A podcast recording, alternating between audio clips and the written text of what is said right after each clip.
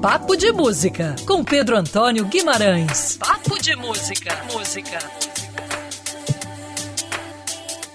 Seja muito bem-vindo ao Papo de Música dessa semana. A cantora Adriana Calcanhoto, de quarentena aqui no Rio de Janeiro, tinha planos de seguir com a turnê do álbum Margem. Inclusive conversou com o Papo de Música sobre esses planos em fevereiro, falando aí sobre a viagem que faria para Coimbra, onde dá aulas é, de forma semestral, mas os planos foram frustrados, já que a quarentena começou e da quarentena surgiu o 13º álbum da cantora. O disco só é resultado do confinamento desde o dia 12 de março aqui no Rio de Janeiro e deve chegar ao mercado fonográfico na próxima semana.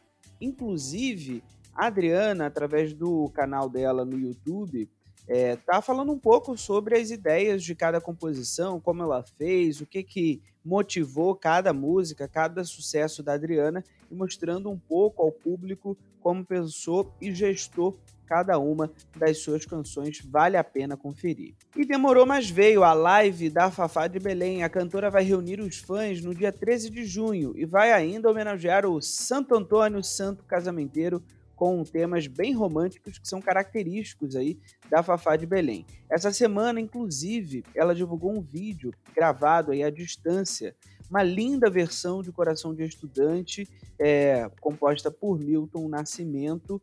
É, nessa live do dia 13 de junho, vai ter repertório como Coração do Agreste, Filhos da Bahia, Sereia e outros grandes sucessos de outros artistas como Dona, é, do Roupa Nova, Aguenta Coração, do José Augusto, são temas aí que também fizeram sucessos em diversas novelas.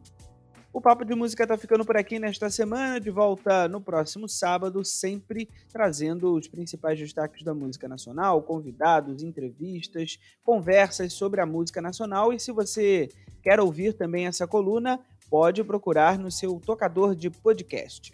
Ponha mais música em sua vida. Eu sou Pedro Antônio Guimarães e estou de volta neste mesmo horário na próxima semana. Até lá!